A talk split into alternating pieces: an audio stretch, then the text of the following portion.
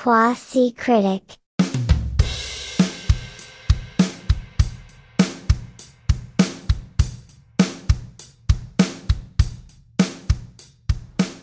Ok, Aftersun, una peli escrita y dirigida por una, una chica escocesa que se llama Charlotte Wells. Charlotte Wells. Eh, es su primera película, creo que sí. Creo que es su primera película. Y es una película muy linda y muy tierna y muy dulce. Y Que se puede ver en movie. que se puede ver en Movie. Sí, la película está disponible en Movie. Eh, película muy hipster, diría yo, ¿no? Se puede decir eso. Es una película Sí. bastante, bastante... En su estética. Eh, sí, es increíblemente... Es la película creo que es más hipster que he visto en mi vida. Tanto. Sí, yo diría que sí. A ver, podemos contar un poco de qué va. Dale. Eh, una niña de 11 años se va de vacaciones con su papá a... ¿Dónde están? En Turquía. Turquía. Eh, en un resort muy lindo, playa, todo muy veraniego, feliz.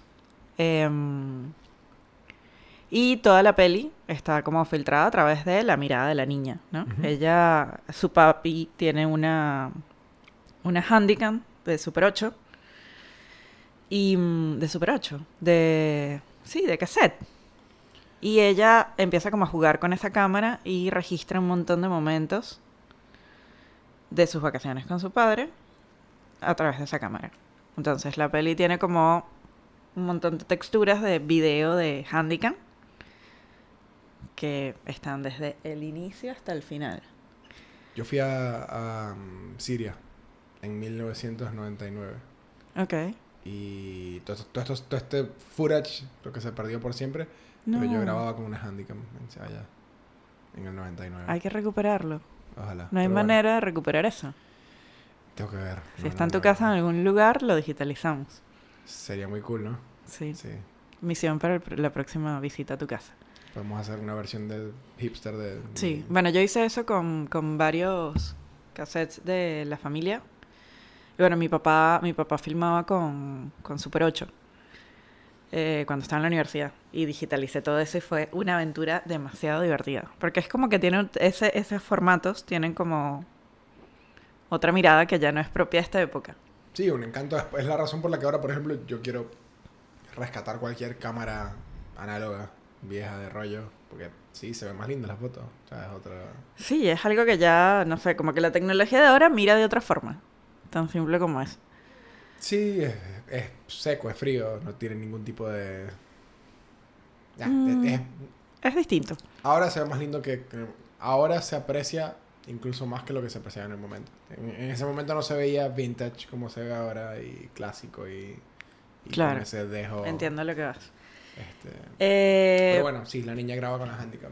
Pero bueno, la niña graba con la Handycam. Igual toda la película está llena como de miradas subjetivas de ella este, a este mundo de vacaciones donde hay un montón de personajes con los que ella interactúa. Y a medida que va pasando la peli, que parece al principio que no pasa mucho más que unas vacaciones entre un papá divertido, muy cariñoso, con su hijita, este, se van desarrollando un montón de subtramitas que te van mostrando un poco conflictos que él tiene. Él, va- él va a cumplir años, además, este, en estas vacaciones. Está cumpliendo 30 o 31 años, sí. Y entonces, bueno, te muestran un poco como su crisis de los 30, este, su crisis de divorciado, pero na- nada está demasiado explícito. Todo está visto a través de los ojos de la niña. Sí, todo es muy, muy, muy subliminal y todo es muy, muy implícito. Tipo, está todo, todo está ahí dicho, muy escondido y muy a la interpretación y la película no te revela casi nada. O sea, es, ¿Te parece? es un... O sea, te revela, lo poco que te revela, te revela, te lo revela de forma muy sutil y no tiene mucho interés en contarte por qué, por qué el personaje de Paul Mezcal está triste. Claro, Eh, tiene una narrativa distinta, digamos. Quizás como que no, no, no quiere explicarte el porqué de su tristeza, pero yo creo que te cuenta mucho justamente desde una narrativa por ahí no, no con diálogos, Este, por ahí quizás ninguno de los dos personajes verbaliza nunca lo que le está pasando realmente, pero a medida que se va desarrollando la película te das cuenta de que pasan muchas cosas de ellos individualmente y en el vínculo de ellos, de maneras muy sutiles. Eh, y a mí particularmente fue lo que me pareció lindo de la peli. Em, me pasaba también que ellos dos tienen como una química actoral, la niña y el, y el Sí. padre, este, que se siente muy genuino. Por momentos son muy cómplices, por momentos son como que chocan, ¿no? Este, hay una escena muy, muy divertida eh, donde ella los anota en una noche de karaoke y espera que él se pare a cantar con ella y él no quiere cantar, porque además es una noche antes del cumpleaños de él y él está todo conflictuado por cumplir años. Y, y además venimos de un diálogo en el que ella le pregunta qué se siente cumplir años. Ujú. Y a ella le parece como que está cumpliendo muchos años él, porque ella tiene 11. De hecho, le hace un chiste, tipo, tienes 141 años. Eh, y él no quiere pararse a cantar con ella en la noche de karaoke y él- ella termina cantándole a él. Y bueno, toda, toda la peli está mediada a través de situaciones así, en la que por ahí no hay un diálogo demasiado explícito donde te exponen el conflicto que hay entre estos dos personajes. Y igual te están contando mucho. Te están contando mucho con la puesta de cámara, con la música que usan, los temas que eligen. La música, la música de la película es muy buena. Sí. Em, bueno, hay un recurso además donde que no lo entendemos hasta el final, o al menos yo no lo entendí hasta el final de la peli, que está desde el comienzo, eh, donde ella está bailando, ella ya de adulta, está bailando como en una discoteca, y hay mucha gente bailando a su alrededor, y es como una imagen reiterativa cada cierto tiempo en la película, y no vienes a entenderla sino hasta el final.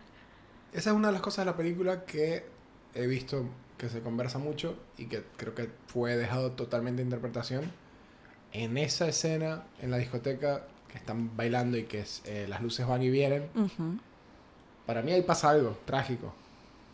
Ahí se- yo, yo ahí, por lo menos en ciertas tomas, vi a alguien morir o a alguien en algún accidente. O sea, siento que hay algo trágico que la película no te termina de re- revelar, que sí sucede en algún punto. Porque ahí yo recuerdo eh, entre, entre que las luces van y vienen del, del baile, de la discoteca, eh, yo, no sé si fue algo del momento, veía a alguien como llorando o gritando o... Sí, es muy subjetivo también la... Pero creo que también te está contando un poco como la situación interna del personaje ya de adulto, porque es ella mirando gente bailar, y de nuevo, por eso digo, como que no se entiende mucho hasta el final. Este, ella también está cumpliendo años ya de adulta, y a medida que se va desarrollando la, la, la película, digamos, te das cuenta que ella está recordando particularmente esas vacaciones, porque ahora es ella la que está cumpliendo la misma edad que el papá. Y ahora entiende un montón quizás de conflictos que tenía el padre en ese momento con su edad. Y lo recuerda, bueno, como muy filtrado además a través del video, de, bueno, como es la memoria, ¿no? Que no es lineal. Como Sí. muchas sensaciones, muchos recuerdos puntuales. Y Este... vista así la- o interpretada así, la película tiene mucho más peso. O sea, si la ves como, como, como la interpretación de lo que son los recuerdos o, del- o de cómo funciona la memoria, eh, la película es increíble. O sea, porque realmente sí es un muy lindo y impactante retrato de cómo la mente recuerda. Sobre todo las cosas de niño o de niña. O sea, es, es- sí, sí, sí te hace ver las cosas como las hubiese visto un niño Un o una niño. niña en ese momento. Y las- los momentos en que te la muestra ella ya de adulta, este, te hace ver cómo, digamos, toda la manera en la que veía el mundo en ese momento desaparece por completo. Y ya obviamente ya entiende lo- lo- por lo que pasaba el papá, ¿no? Sí, tal cual. También una cosa que me gustó mucho es que es una peli que está llena como de, de sutilezas, este, que a, mí ninguna me pareció de más. Como, bueno, detallitos chiquitos, ¿no? O sea, bueno, hablaba de que esta, esta escena reiterativa que no se entiende mucho o que yo no entendía mucho hasta el final, porque bueno, al, al final vemos un momento de esas vacaciones donde su padre bailó solo. Y entonces es ella mirando, ella de 11 años mirando a su padre bailar solo en la pista. O sea, me medio que se venga un poco de que él la dejó sola cantando Mm. en el karaoke. Bueno, ella, cuando él le invita a bailar, ella no quiere bailar. Y lo deja bailando solo. Claro. Y ahí como que entiendes un poco que lo que ella ve en la discoteca es tipo un montón de gente bailando, pero que en realidad está recordando ese baile de su padre en esas vacaciones. La peli tiene un montón de estos momentos súper sutiles, este, que están filmados de una manera muy linda, muy estética. Es muy, muy aesthetic esta película. muy estética. Tiene... Sí. Hay una toma que se que creo que está enfocando creo que una tele, pero en el reflejo de la tele están ellos hablando. Sí. Tiene ese, ese tipo de, de Y es uno de los pocos diálogos que es quizás un poquito más profundos de la película y eso es genial, o sea, porque no, no lo vemos, lo No lo- escuchamos no te y vemos el, el reflejo, tal cual, el contracampo, es como, eso es genial. Mismo con la toma que está en una, que se toman una Polaroid y se está revelando la foto. No sé, a mí me Se parece... están acabando las vacaciones además y que el, el cierre de esas vacaciones sea tipo el recuerdo de una Polaroid.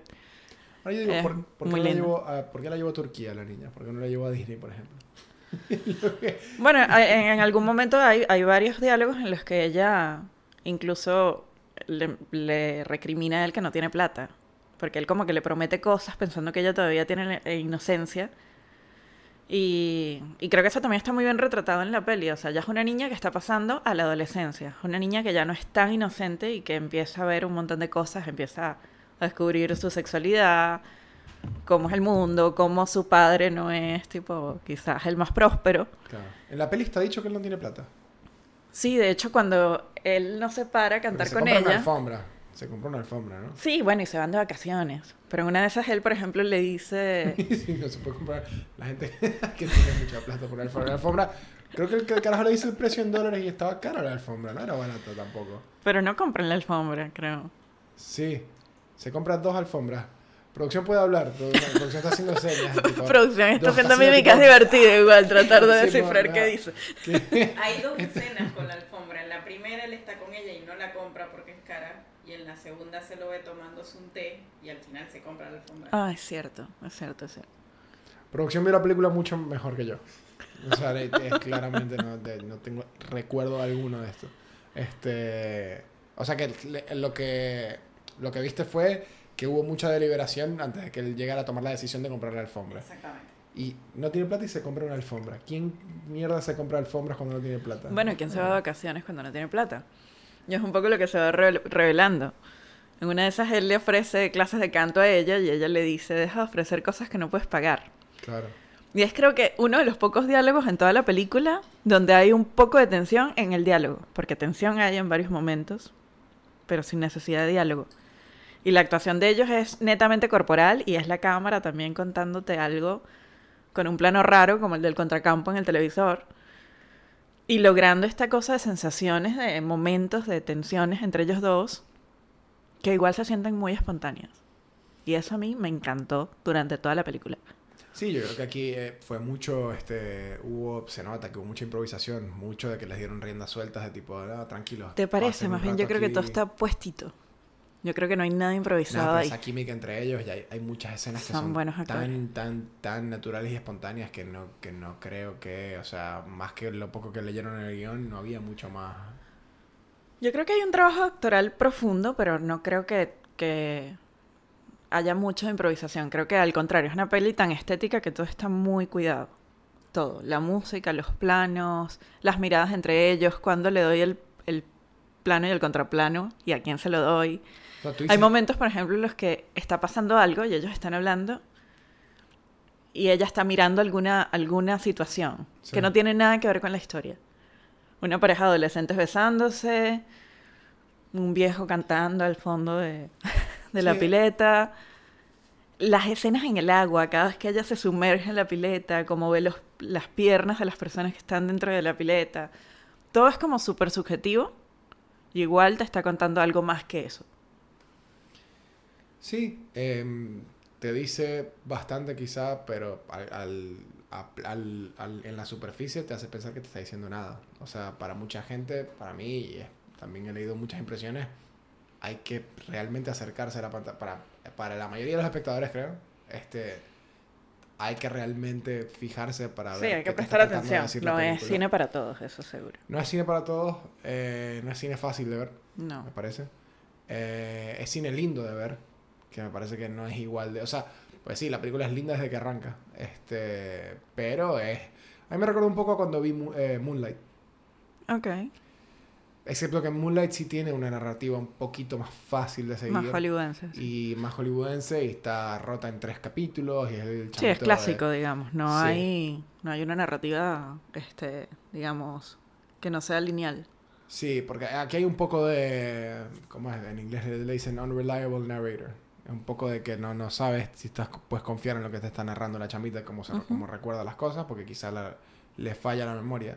Este, pero sí es, va de lo mismo, porque digo Moonlight, porque va de, del mismo estilo de quizá llamarlo, no sé, art house o cine un poquito más tipo... Sí, art. O sea, es, hay mucho de la película, de la gran personalidad de la película, son esas tomas lindas, el trabajo en sonido también, tipo la, como se escucha la playa todo ese tipo de cosas que tienen quizá un poquito más de peso que la historia o, o el guion. Que están ahí, yo creo que tú, tú lo supiste eh, interpretar y, y tomar mucho más que yo. O sea, a mí, a mí esta peli no me... Sí, a ver, es que son, sí, sí, entre gustos y colores hay de todo, ¿no? Pero a mí sí, a mí me, me- como que me conmovió incluso la manera de contar en la cual siento que es una peli que me invita a participar, de alguna manera. Como que yo tengo que completar lo que está pasando Claro. con mi atención. Sí. No sí. es, sí, una peli que tipo puedes pararte a la cocina y seguir escuchando y se- vas a seguir entendiendo Sí, qué está creo que pasando. mí, claro. Tienes que estar ahí presente. Ahí es cuando, claro, con esta película yo tenía la sospecha de que en este episodio va a quedar en evidencia que, que tú sí sabes de cine realmente. Vaya. Yo siento que a mí me hacen falta, o sea, si es, ver una película es como andar en una bici, a mí en esta me hicieron falta las rueditas chiquitas. Porque si no, Qué no, buena analogía. que fue, o sea, pude apreciar de lleno todo lo lindo que tuvo, este, y, y entiendo que hay un montón de, de- de cosas eh, understated, implícitas metidas ahí, pero aun cuando las vi y cuando las me, me pesaron, no me invitó lo suficiente como para eh, rellenar los espacios, como te pasó a ti. O sea, cuando mostraban a la, a la chamita ya, ya grande, sí, la veía y sabía que ella era grande y que probablemente se estaba acordando, pero no sé, no, no, no, no sentí como que, no, no me sentí motivado a rellenar esos espacios porque en, en la historia de por sí no vi nada que me, que me invitara a querer hacer eso. Sin embargo, eh, eh, Paul Mezcal es increíble, o sea, es, es muy buen actor y sí te comunica un montón. Eh, pero yo qué sé, no sé, cuando, cuando lloraba, que hay una parte que llora un montón, como llora este, este, este actor también, en Normal People llora un montón, este, me, me daba mucho dolor. Pero a la Sí, vez... es, es muy conmovedor él.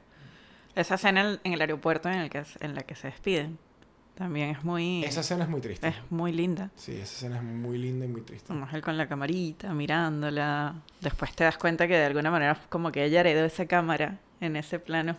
Uno de los planos finales es un plano secuencia donde ella está mirando esos retazos de, esa, de esas vacaciones Sí. en una cámara que ya quedó... Ah, que ahora es vintage. Sí, sí, sí, sí, cuando la, cuando la ves, por eso lo decía antes, cuando la interpretas como cómo se viven los recuerdos, tiene mucho más peso la película. O sea, yo estoy seguro que la vuelvo a ver desde ese Es una peli además que utiliza recursos muy sencillos. Seguramente fue una peli muy barata. Sí, Eh, y con recursos muy simples te cuenta una historia de una manera original y digamos no es no es una peli más de familias que se van vacaciones. Ayer vi esta peli Fall, que te la mencionaba antes, este, que la Fall de 2022 dirigida por Scott Mann y que fue un éxito eh, financiero. Este, y investigué cuánto costó. Costó 3 millones de dólares. Y ahora dijiste de Aftersun, que probablemente fue muy barata. Y acá estoy viendo, Aftersun al parecer también costó 3 millones de dólares. Y es una peli barata.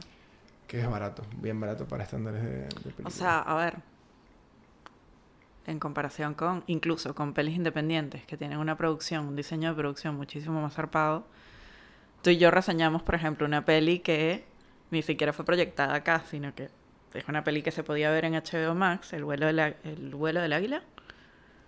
Ese episodio nunca salió todavía. No salió. No.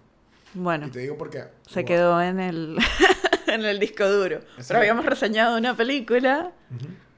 muy bajo presupuesto para los estándares, digamos, al menos de Hollywood. Y cuando buscamos el presupuesto, en esa peli había 10 millones de dólares. 10 millones de dólares. Me acuerdo claramente que lo buscaste tú.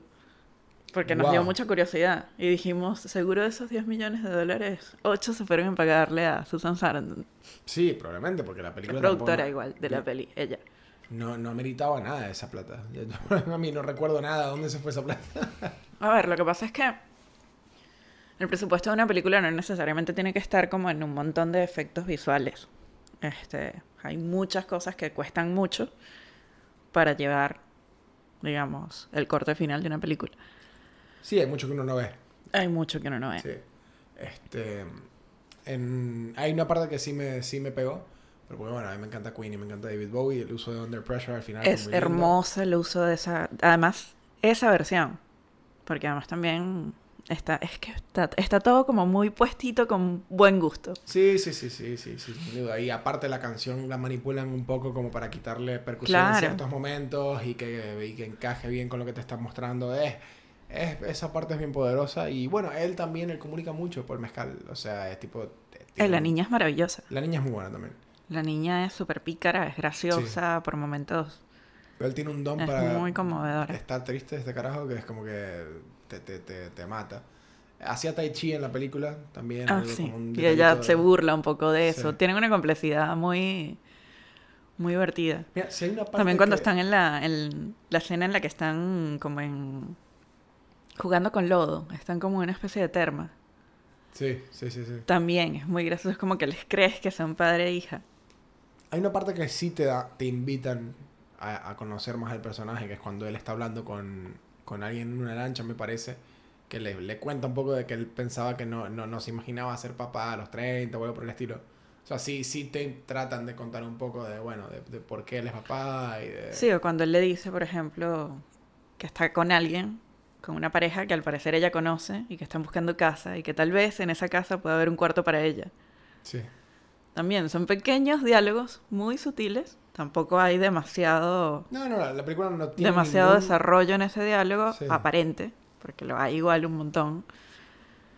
Pero es eso, es decir sin palabras. Y eso es muy difícil hoy en día. Sí. decir sin palabras, porque estamos tan acostumbrados como espectadores a que nos los den todo ya masticado y todo dicho y eso, todo nos tiene que deslumbrar a un nivel extremo, porque ya estamos acostumbrados a eso,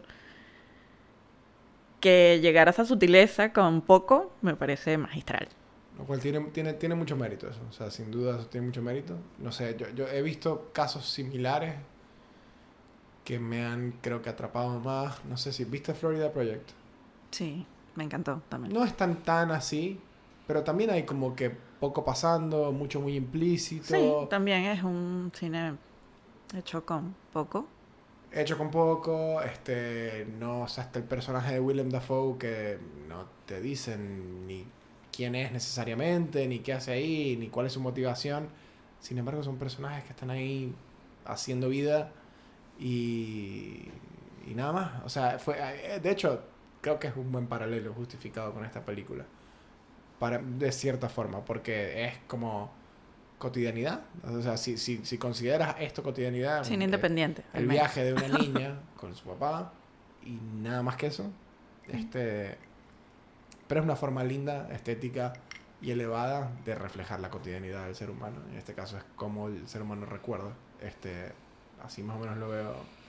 eh, lo veo para Sí, tiene película. como, sí, eso, tiene la fragilidad de la memoria, también tiene, bueno, esta cosa de hablar de la paternidad sin hablarlo explícitamente, también de lo que es ser, no sé, hijo de divorciados, por ejemplo. Mm.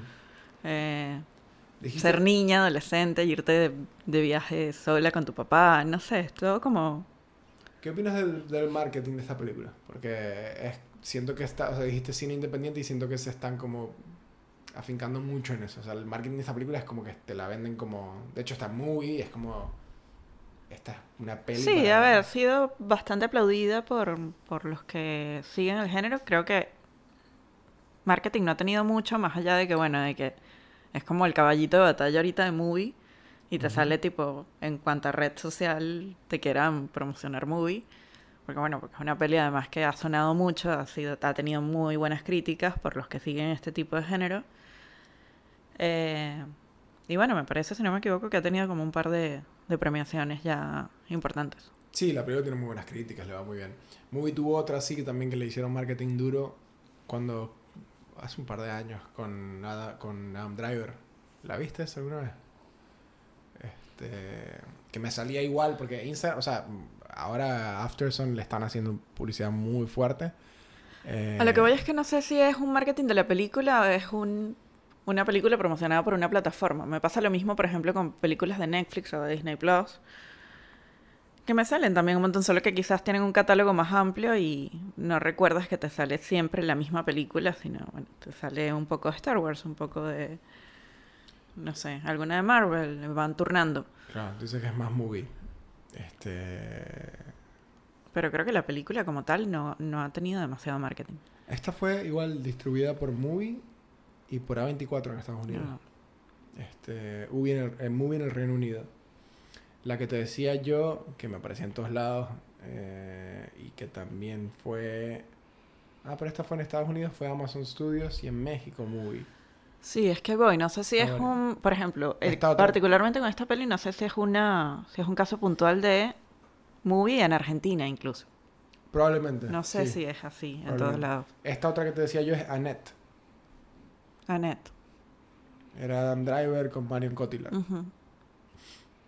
Este, pero sí, no sé, o sea, siento que es como a lo que a lo que iba con el marketing es que la forma en la que está mercadeada es esta es una peli como lo que es, o sea, te la, te la venden como una peli no sé si llamarla porque eh, para mí no es un simple drama, o sea, no, no, no le llamaría un drama. Para mí ha- hace falta otro otra otra etiqueta ahí.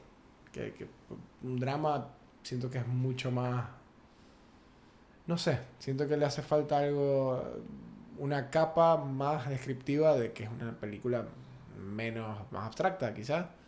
Este, no un simple drama. No sé, quizás puede soy ser. yo. Puede ser, puede ser. Este, Me parece que igual es como que en el, el, no sé, el avance o el tráiler de la peli te cuenta un poco lo que vas a ver.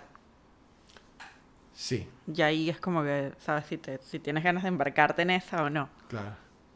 Sí, sí, sí, sí. No, no es, no es false advertising para nada. No, no, no, no es que te meten gato por liebre ni nada Exacto. Sí, sí, te venden lo que va a ser, pero este, sí, no sé, te quería preguntar por el marketing porque es como que siento que está siendo mercadeada como el ¿cómo te lo explico?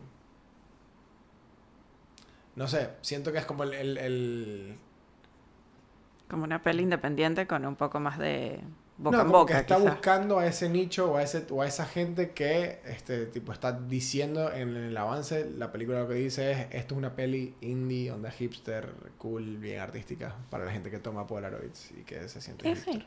Y lo es un poco. Sí. Ahí, ahí- iba yo. O sea, siento que está buscando a ese público y es para ese público. O sea, siento que ese, ese es el público que realmente disfruta la película. O que va a atrapar quizá a público así. Este, porque es una peli bien, de, que se ve bien, de forma vintage, que tiene una, una, una atmósfera bien, bien, bien, bien, este... Pero vintage porque te está contando algo que se dio en los 90. O sea, no sé, ves una película de la Segunda Guerra Mundial y por ahí no piensas tipo, es vintage. No, te está ambientando en una época. Quizás lo que lo hace vintage es que en ese momento el formato de la Handycam era lo que estaba en boga Claro. y contrastado con el HD de la adultez de esa niña Sí, sí, sí, sí. sí. hace que te des cuenta del recurso vintage. Pero me parece que no es una peli que se basa en, no sé, contarte lo vintage, sino ambientarte las vacaciones de una nena en los 90. O sea, para ti, el, tiene más peso aquí lo que te, te estaban intentando contar de la nena que la estética de la película. Creo que todo en conjunto, en realidad. Creo que logra contártelo de la manera en la que te lo cuenta por la estética que elige usar. Ok. Y todo bien, en conjunto hace una pieza simple, Sí. sí. No es una peli, no sé, eso, con un presupuesto exorbitante, ni con ganas de deslumbrarte, ni volarte la cabeza. Pero es una historia simple, bien contada. Sí, sí para mí, la- el, eh, yo a lo que iba, para mí el, el- el protagonismo en esta peli lo tiene, es eso. Tipo, es la estética, es, es lo linda que son las tomas, el sonido, este, la forma en la que La graban. música. Sí, La música es maravillosa. O sea, para mí es una peli de forma por encima de fondo. Más allá de que sí haya fondo. Está ahí el fondo. Está escondido quizá para mucha gente como yo. Pero está el fondo. Lo que pasa es que eh, me- a mí me, yo me llevo más la forma. Porque si bien el fondo está ahí y me lo... y- y- y es evidente que está ahí a pesar de que es difícil verlo. Em, me llevo mucho más la forma. O sea, me llevo mucho más el estilo que utilizaron para contarme la historia que la historia en Sí, sí. te cautivó más como la estética que la historia. Sí, sobre todo, o sea, cuando recuerdo, lo mismo pasa con Moonlight, o sea, es- yo recuerdo de Moonlight no la historia del, del chico, recuerdo el sonido de las olas cuando está hablando con el, con el chico en, en Miami, en la playa, este, y aquí también recuerdo el sonido de las olas cuando está conversando con el papá, o el sonido de la gente en el resort que está, o sea, es, en ese sentido, siento que lo poderoso de la película es eso, La subjetividad. la subjetividad y, y- y la, el- el- los logros técnicos y estéticos, me, me parece, este, más que la historia en sí. Eh, la historia sí fue conmovedora para mucha gente, sé que para ti, yo la vi con producción, producción lloró, yo no lloré. Me- ah, no, sí, se me salieron unas lágrimas. Mira. Así que tampoco es que no me impactó para nada. Este, pero nada, quizás estoy, estoy siendo muy cínico. O sea, para mí es como... No, que- está bien. Hay- No, no tiene que gustarte. no Hay una- pasa nada. Hay una parte cínica de mí que piensa que esta película está como que es muy pensada como para el, el público que está buscando ese tipo de cine indie Pero todas las pelis son... Todas Sí. las de Marvel también están pensadas para ese público que quiere ir a ver Pero superhéroes y multiversos. Todas las pelis están buscando un público. Piñas y... Sí. Sí, así que sí, es verdad. Este, no es ningún, claro, sí, tal cual. No es nada nuevo, aplica a todas las películas. Exacto. Aplica absolutamente a todas las películas. O, no sé, hay, quizá hay películas que no están buscando ningún público, que están... No creo, es un negocio igual que todos. Sí. Si, no, si no hay quien... Si no hay un espectador final, ¿para qué hacerlas? O sea, tú piensas que hay directores o guionistas que, que casi todos están diciendo esto, esto Que es todos para- están tratando de hablarle a un público a puntual, sí, obvio. Sí. Si no, ¿para qué hacerlas?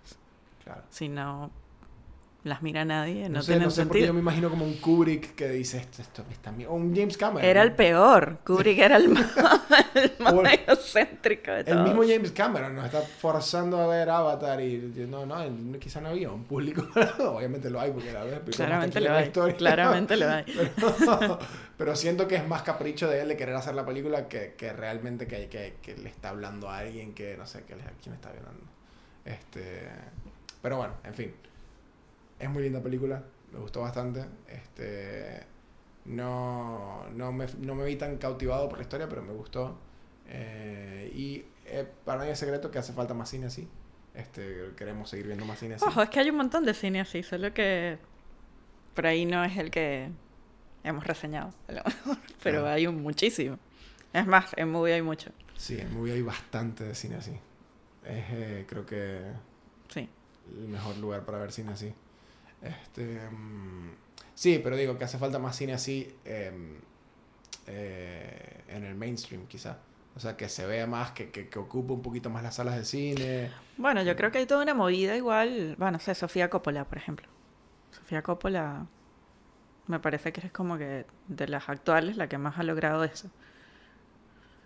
Que sea un cine mainstream súper consumible y que todo el mundo sepa quién es. Yo no vi la, yo vi Lost in Translation, pero no vi la otra que hizo, con, que, que es con Bill Murray y con... ¿Cómo se llama ella? Este... mm, sé que es la esposa del cantante de Vampire Weekend. Pero es la peli que salió de ella en Apple Plus, ¿no? En Apple TV. Este... Me olvidé su nombre también. On the Rocks, creo que se llama esa. ¿La viste? Es, es On the Lost in Translation, ¿no? Es otro mambo, pero bueno, sí, ella tiene un estilo igual muy, una firma muy puntual ya, ¿no? Como muy desarrollada. Sí. Igual nos fuimos por las ramas terriblemente. Sí, mal. ¿Querés eh, calificar? Calificar. Yo le doy a esta peli. ¿Qué comí ese día? No sé, le doy un- un- una gaseosa, unos pochoclos y. Y no, creo que ya, hasta ahí. Muy bien. Yo le voy a dar un kilo de helado delicioso. Porque estamos en verano y porque yo, tipo, me comí un helado entero y entonces lo re disfruté mirando Viendo, esta peli. viendo esta peli. Ok. En movie, esta esta peli. After Sun. Y nada, creo que esta tiene un poquito de. mm, de Oscar Buzz. Esta parece que puede, puede tener algo en los ¿Tú ojos. crees? No, yo no creo. Yo he escuchado algo, sí. ¿No? Pero veremos. No sé. No, no llevo mucha chance. Bueno. Quasi Critic. Si te gustó este episodio y si te gusta el podcast, eh, ahora tenemos un Instagram que es QuasiCriticPod, eh, QuasiCriticPod de podcast. Eh, y nos puedes pasar por ahí mensajes, nos puedes pasar tus opiniones. eh, Nos pueden sugerir películas también que quieren que reseñemos. O series. O nos puedes decir qué te pareció un episodio. Si Claro. Estás en desacuerdo con lo que opinó, con lo que opinó con lo que opiné yo, nos lo puedes decir ahí por escrito y podemos incluso hasta leer tu opinión en, en un próximo episodio, eh, dejando por fuera tu nombre, si así lo prefieres, o mencionando tu nombre si también te gusta eh, tener uh, fama en este podcast que tiene mucho alcance a nivel global e internacional. Este, y nada, muchas gracias. Tratamos de salir todas las semanas. Eh, y si te gusta el podcast también puedes hacer follow en Spotify. Y si ya nos estás viendo en YouTube, que es probable, si no va a ser muy pronto, también nos puedes dar follow por ahí. Gracias.